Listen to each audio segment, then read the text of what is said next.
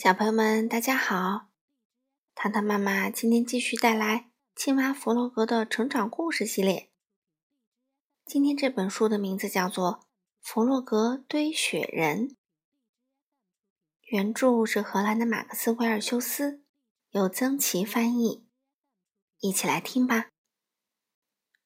冬天又来了，天空中飘着鹅毛大雪，到处都是白茫茫的一片。弗洛格坐在窗边，担忧地看着外面。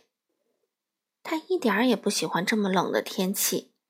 对于一只青蛙来说，这个冬天有点太漫长。嗯，今天我该干什么好呢？小鸭很可能会去溜冰，他心想。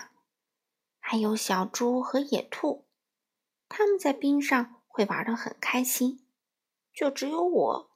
孤零零的待在家里，弗洛格觉得屋子里突然变冷了。他抱紧双臂站起来，看到炉子里的火快要熄了。唉，看来我还是得出去一趟，他自言自语道：“我得出去取点木柴。”弗洛格在脖子上围上一条围巾，把门打开，大片大片的雪花飘了进来。大风刮得他差点摔了个跟头。弗洛格勇敢地迈出门去，雪下的可真大，他的眼睛都快睁不开了。弗洛格在雪地里艰难地移着步子，突然，一阵冰冷的狂风吹来，把他刮倒在雪中。天哪，雪可真冷！他边说边爬起来。嗨，弗洛格，来跟我一起溜冰吧！小鸭在结了冰的湖上开心的叫道：“我不会溜冰。”弗洛格说。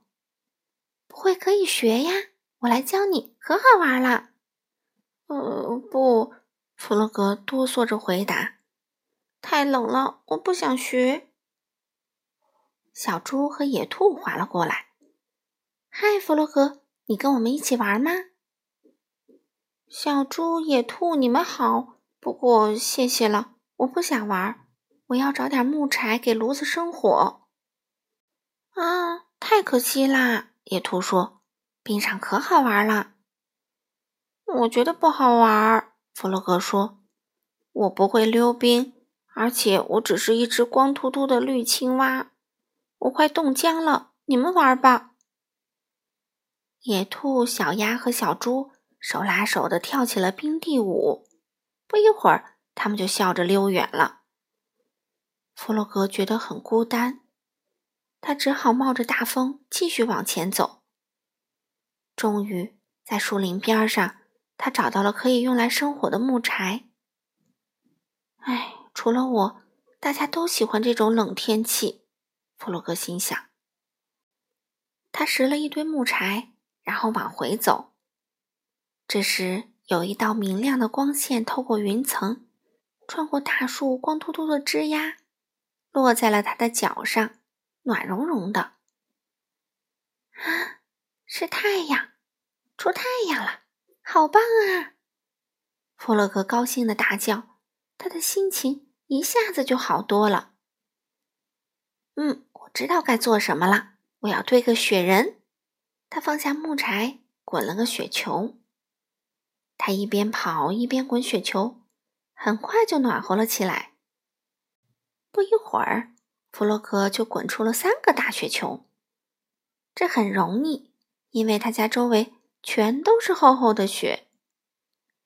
弗洛格把雪球挨个堆起来，拿了两块小石头给雪人当眼睛。这是你的眼睛，雪人，你别着急，一会儿就好啦。弗洛格对雪人说：“他马上跑进屋，在地下的储物室里找到了要用的东西——一大张纸和一根红色的胡萝卜。”弗洛格用纸折了顶帽子。雪人，这是你的帽子。弗洛格朝窗外的雪人扬了扬，大声喊道：“这胡萝卜就是你的鼻子，你喜欢吗？”弗洛格拿起帽子和胡萝卜就往外跑，经过门口时，又顺手拿了一把扫帚。弗洛格给雪人安上鼻子，戴上帽子，左看看，右看看。雪人，你看现在好多了吧？不过还缺点什么东西。弗洛格想了一会儿，哦，我知道了，等我几分钟，我马上就回来。弗洛格跑到湖边，他的朋友们还在溜冰。他在湖边的树下找呀找，终于找到了他要的东西。弗洛格气喘吁吁地跑回来，雪人还在等着他。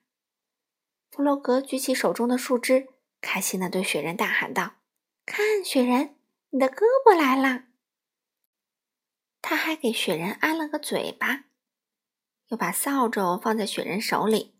然后把自己的围巾给他围上，这样你就不会觉得冷啦。他歪着脑袋看了看，可是你看起来不是很高兴的样子。嗯，看，现在你笑啦，真神气！我帮你转个身吧，这样我通过窗子也能看到你。弗洛格很高兴，他离开雪人，拾起生火用的木柴，进了屋。弗洛格把木柴添上，炉子里的火升起来了，屋子里暖洋洋的。弗洛格朝窗外望去，看到雪人在对着他微笑。弗洛格对雪人招招手，高兴地说：“雪人，谢谢你陪着我，现在我不觉得孤单啦。”好了，小朋友们，今天的故事就讲到这里啦，下次再见吧。